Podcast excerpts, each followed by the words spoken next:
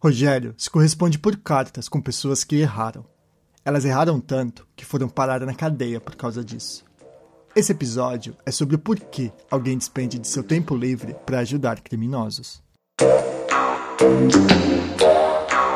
E eu também quero contar para você como a troca de cartas é o mais próximo que os presidiários aqui no Japão têm da internet. No país com uma das conexões de internet mais rápidas, é por carta que os falantes do português têm seu equivalente a Facebook, Instagram ou Skype. É por correspondência que eles tiram suas dúvidas, que em outra vida bastava uma busca no Google. E é pelo correio que os presos tentam baixar até pornografia. Essa analogia entre envio de cartas e uso da internet não é imediata. Mas nesse episódio eu vou te mostrar como ela é sincera. Primeiro, a gente precisa encontrar a estrutura central dessa internet.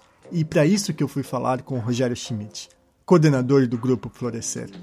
Ele é uma espécie de Google de sentimentos e cartas em Chiba, uma cidade vizinha de Tóquio. E é para lá que vamos nesse episódio.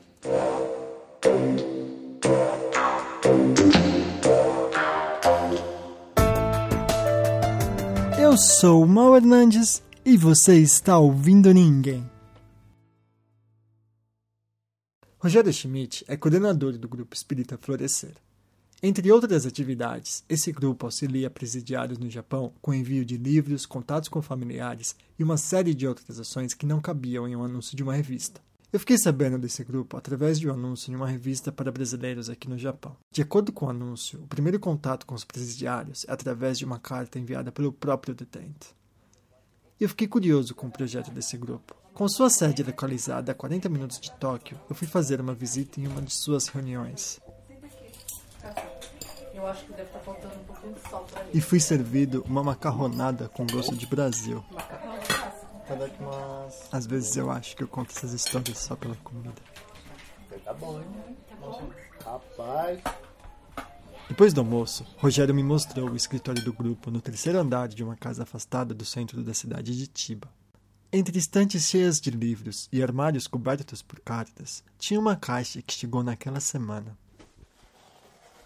O que, que, que é isso aí? Esse aqui é uma, é uma doação do preso. Ou seja, são livros que nós mandamos ou que a família mandou para ele. E depois de lido, então ele vai, ele reúne tudo. Ó. Isso aqui é livro em japonês, tá vendo? Revista, tá, tá, tá. Isso aqui tudo é o que ele lê lá, ó. Ah, isso é informação sobre faculdades, né? É. Então isso aqui, ele, ele lê tudo isso aqui e depois ele manda pra gente. Quer dizer, na verdade é, é a contribuição dele pro trabalho que a gente realiza. Então esses livros que ele está mandando vai servir para outros presidiários poderem entrar em contato e, e, e, e, e ler, então e se instruir. Né? Isso é de um brasileiro. Esse aqui é de um brasileiro. Os presos não trocavam apenas cartas, eles trocavam livros, mas também trocavam memórias e sentimentos. Essa caixa, cheia de livros doados de volta, é uma das muitas formas que os presos se despedem do Rogério. Mas o início é quase sempre com uma carta mais ou menos assim. Você pode ler essa carta em, pra gente? Aí tem um aqui que é de um português.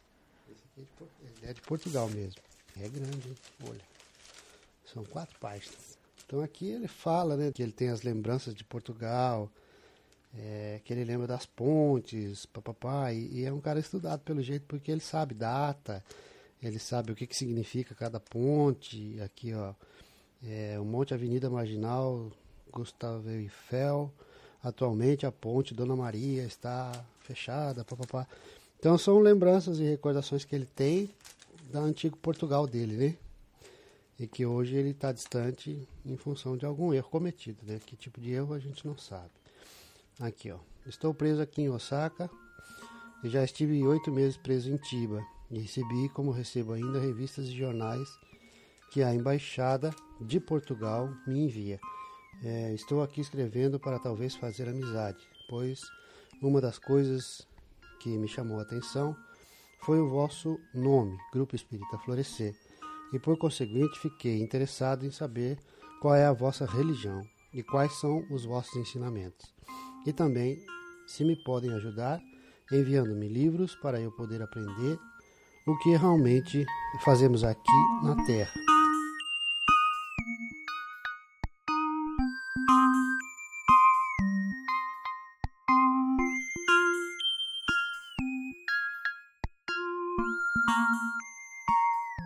Essa carta era de um português que escrevia para pedir alguns livros sobre Espiritismo.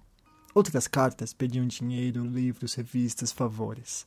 Os pedidos eram tantos que, em poucos meses depois que o grupo começou as atividades de mandar e receber cartas, logo sentiram a necessidade de um cadastro. Hoje em dia, cada carta é catalogada com os itens enviados e com as ações tomadas, mas isso porque os pedidos aumentavam. Eles aumentavam em quantidade e em complexidade. Por exemplo, algumas vezes o Rogério chegou a procurar familiares pelo próprio Facebook, ferramenta que os presos não tinham mais acesso. E que tipo de coisa eles pedem, né?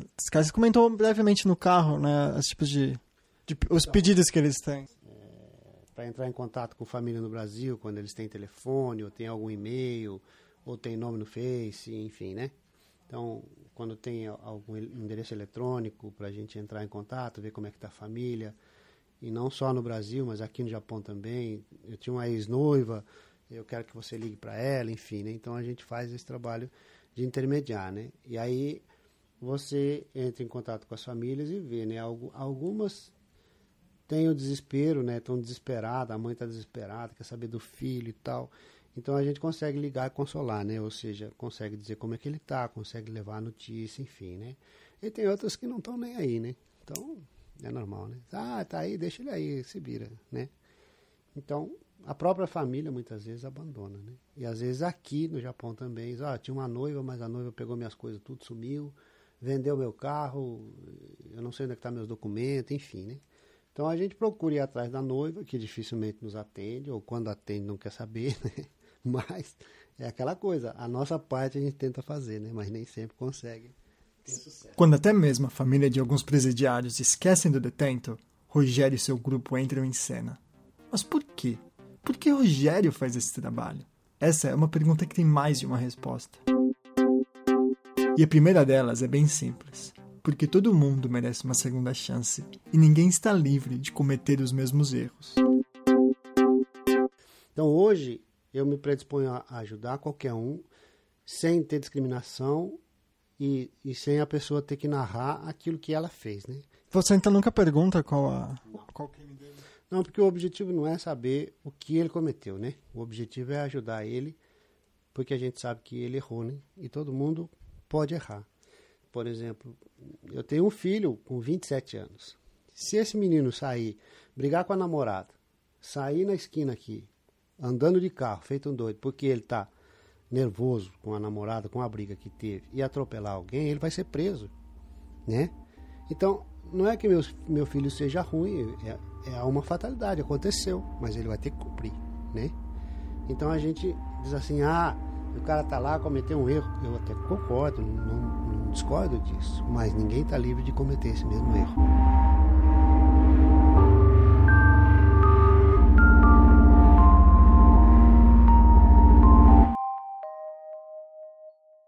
Ninguém está livre de cometer esse mesmo erro.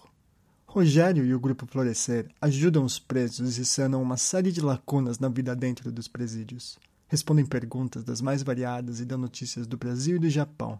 Em suma, eles são um Google para essas pessoas. Você tinha perguntado que eles também falam. que eles perguntam muitas coisas. Que, que tipo de coisa ele pergunta? E então, porque lá eles, a única notícia que eles têm, a não ser a televisão japonesa, né, assim durante um, um, curto período durante o dia, eles não têm notícia do mundo, eles não têm, eles não entram em contato com nada, né? Então, o contato que eles têm é a gente, é por carta. Então, eles querem saber de tudo, como é que está o Brasil, como está eles têm assim uma noção mais ou menos de que o Brasil não está bem.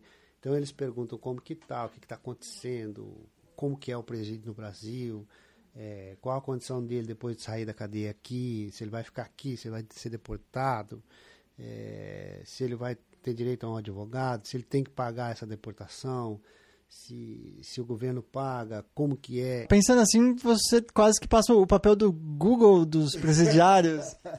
é, pode-se dizer que sim, né? A gente a gente não tem tanta informação assim, né? Mas tem um pouquinho, né? Dá para levar alguma coisa, né? Então, quando eles perguntam, dentro daquilo que a gente pode, né?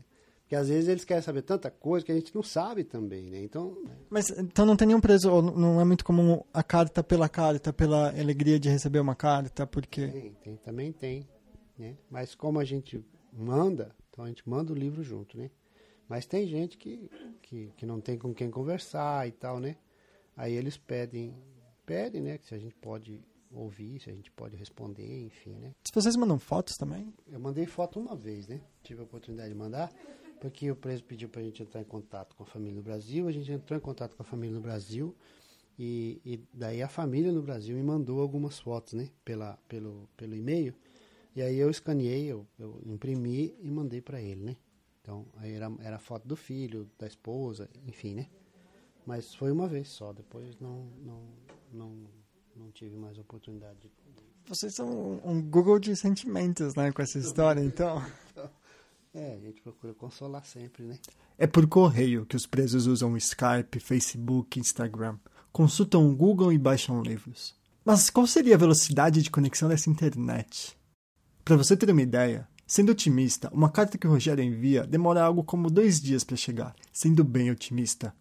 O arquivo de um livro digital, como um dos tomos do livro do Musashi, tem algo em torno de 16 megabytes em tamanho. Vamos lá. Dois dias, 24 horas por dia, 60 minutos em cada hora, 60 segundos em cada minuto. Se o Rogério enviasse esse livro, no melhor dos casos, essa conexão seria de 0.2 bytes por segundo. Para você ter uma ideia, nessa velocidade, você teria demorado pouco menos de uma semana para baixar esse episódio do Ninguém mais de 10 minutos para enviar um único tweet e quase dois meses para ver um vídeo no YouTube.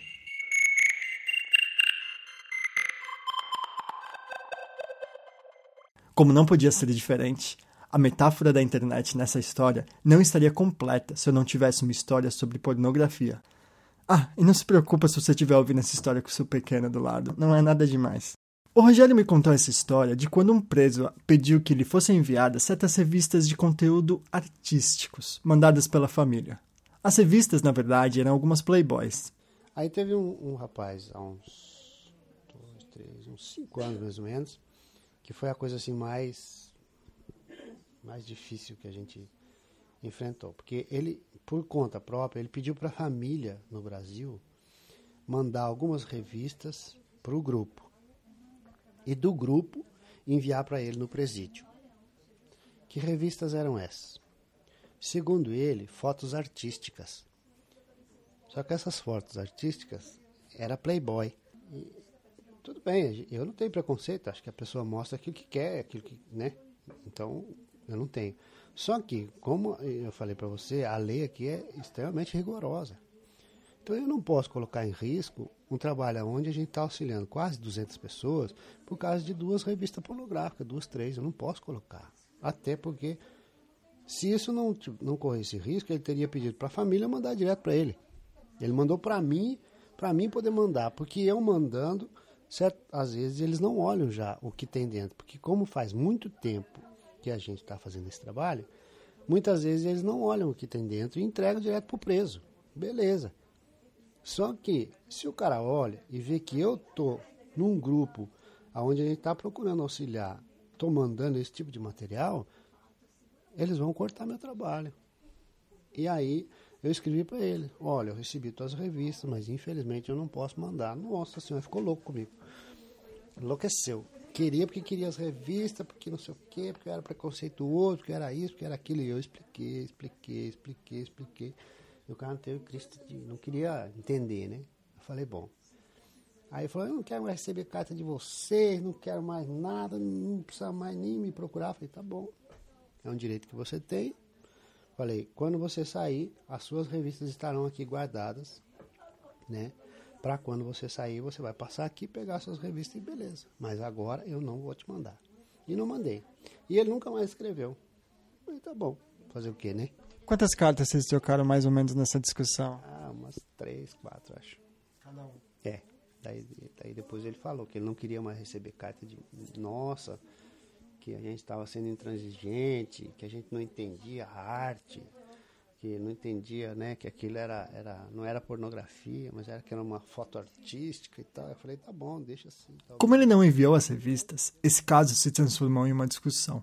Ou como uma ex-namorada minha colocaria, virou uma DR e por cartas. E você aí pensando que discutir por WhatsApp era ruim.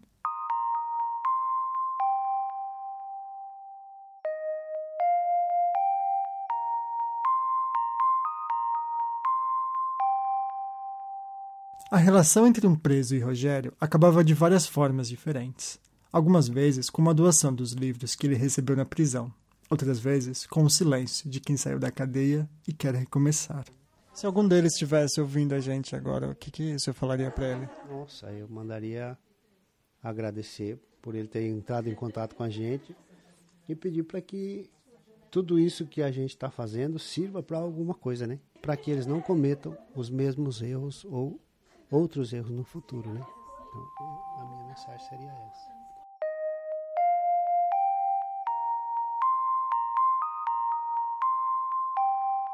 Você pode ler mais alguma carta para mim?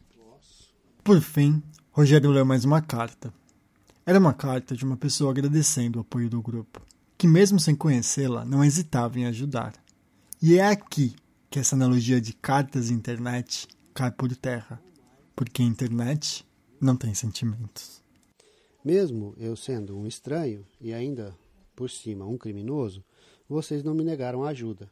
Vou me lembrar do ato de vocês para o resto da minha vida. Quem sabe um dia eu possa ser lembrado por outras pessoas por um ato semelhante ao de vocês.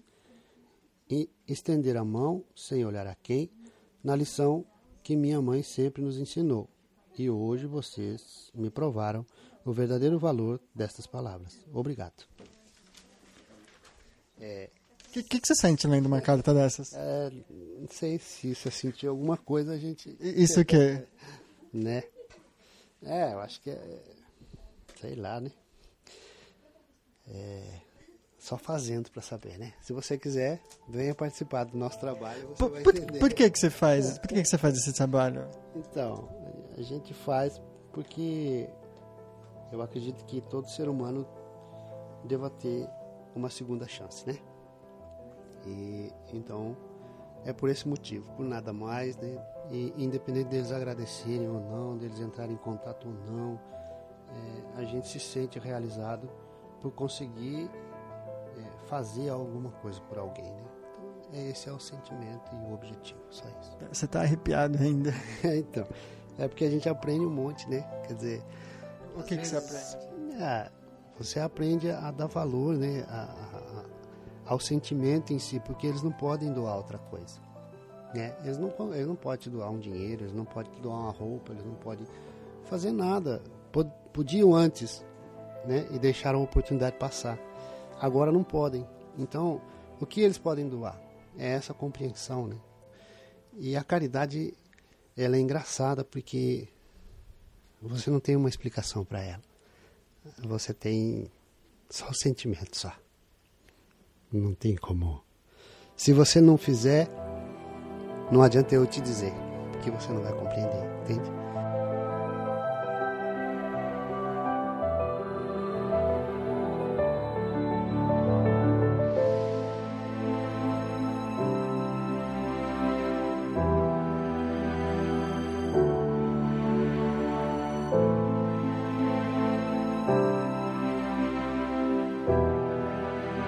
Já pensou em parar? Não. Você está fazendo há 10 anos? 10 é anos. E se Deus quiser, enquanto eu puder, eu quero fazer alguma coisa.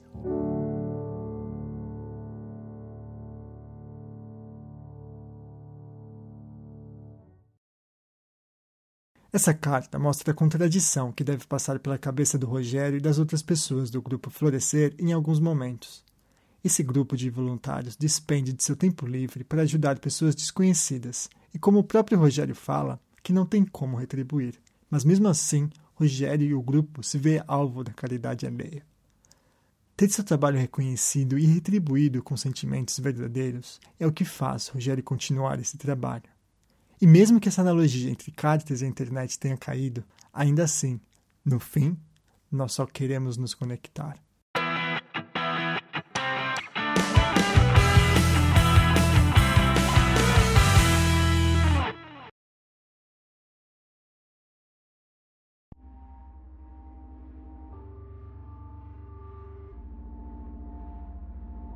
No próximo episódio do Ninguém, a gente vai ler mais cartas. Dessa vez, algumas cartas que você me escreveu e ouvir de pessoas que receberam cartas minhas. No próximo episódio, é hora de ouvir o que os ninguéms pelo mundo afora tem a dizer desse projeto.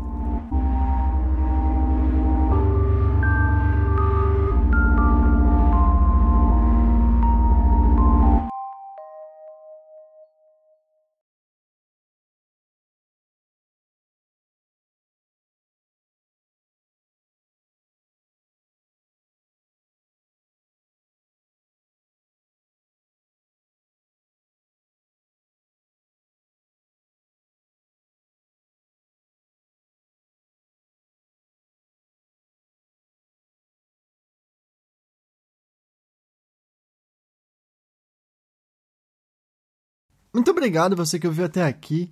Vale lembrar também para você que ainda não deu aquelas cinco estrelinhas espertas no iTunes, isso ajuda pra caramba. Se puder ir lá, vai no iTunes, procura por ninguém. Tinha uns nomes no Candy, eu tinha colocado ninguém, depois o ninguém em Candy, mas isso estava dificultando, muito a procura do, do podcast no iTunes, então eu tirei. Agora é só procurar por ninguém em português mesmo. Aparece lá, é o primeirão. Então vai no iTunes, procura por ninguém, dá cinco estrelinhas, mesmo que você não use, use o iTunes para ouvir. Se puder, tiver o iTunes instalado no PC, no Mac, é só dar dois cliques lá, dar um login, paz, cinco estrelas, ajuda pra caramba para mais pessoas ficarem sabendo de histórias do Japão. E também essa colocação me ajuda muito a conseguir mais histórias. Então, se você quiser ouvir mais histórias, cara, isso ajuda pra caramba.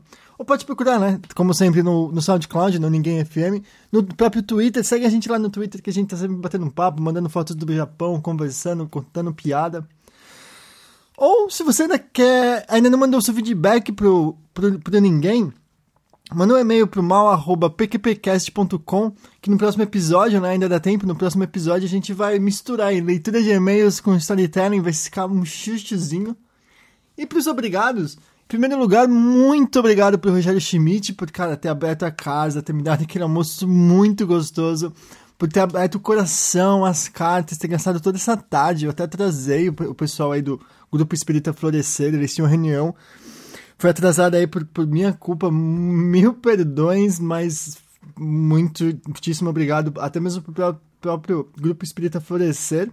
E parabéns pro pessoal aí por, por esse trabalho incrível de, manda, de mandar cartas. Muito, muito obrigado e meus parabéns. Quero agradecer também a Amy Saco pelas nossas discussões da pauta. A gente mudou bastante, eu mudei bastante essa história por uma série de motivos que a gente discutiu por um tempo. A Saco me ajudou bastante. Muitíssimo obrigado. Quero agradecer muito também a Tata Finoto e o Júlio Júnior lá do PQPcast, né, o outro podcast que eu faço parte. Eles sempre me ajudam nos detalhes finais, né, ver os níveis, ver se a história faz sentido, ver se tá, tá, tá coerente, tá rápido, não tá chato. Eles ajudam pra caramba, assim, nos, no, no, nos, momentos finais, assim, que é, eu já não tenho mais energias para nada, eles dão uma força, então, muito obrigado. E claro, muito obrigado você que está ouvindo, você que está compartilhando e comentando os episódios nas redes sociais, no Twitter, compartilhando, dando estrelinha, favoritando e tudo mais. E você também que tem indicado ninguém, né? Para um amigo, para um amigo que quer aprender japonês, um amigo que quer aprender sobre o Japão, ou para um amigo que só gosta de uma boa história. E se você ainda não recomenda para meu amigo, tá aí a dica, né? Recomendando.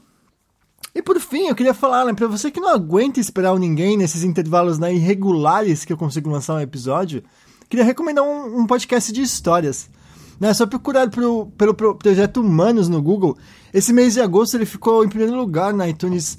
Né, o projeto do Ivan Mizanzuki. Caramba, brother, tá chovendo pra caramba. Esse projeto do Ivan Mizanzuki tá bombando aí de storytelling no, no Brasil. Então, pra você que ainda não tá sabendo dele, eu não sei se, como é que você tá ouvindo esse podcast aqui, se você nunca ouviu falar do projeto Humanos, mas se você é uma dessas pessoas, Fica a dica aí, vai ouvir uma boa história. E aí você vai ouvir enquanto você espera o próximo episódio do Ninguém, que sai logo, logo. Então, recapitulando, cinco estrelinhas no iTunes, manda e-mail para mal.pqpcast.com. Obrigado por ter ouvido e vai atrás do Projeto Humanos enquanto você espera ninguém. Tchau!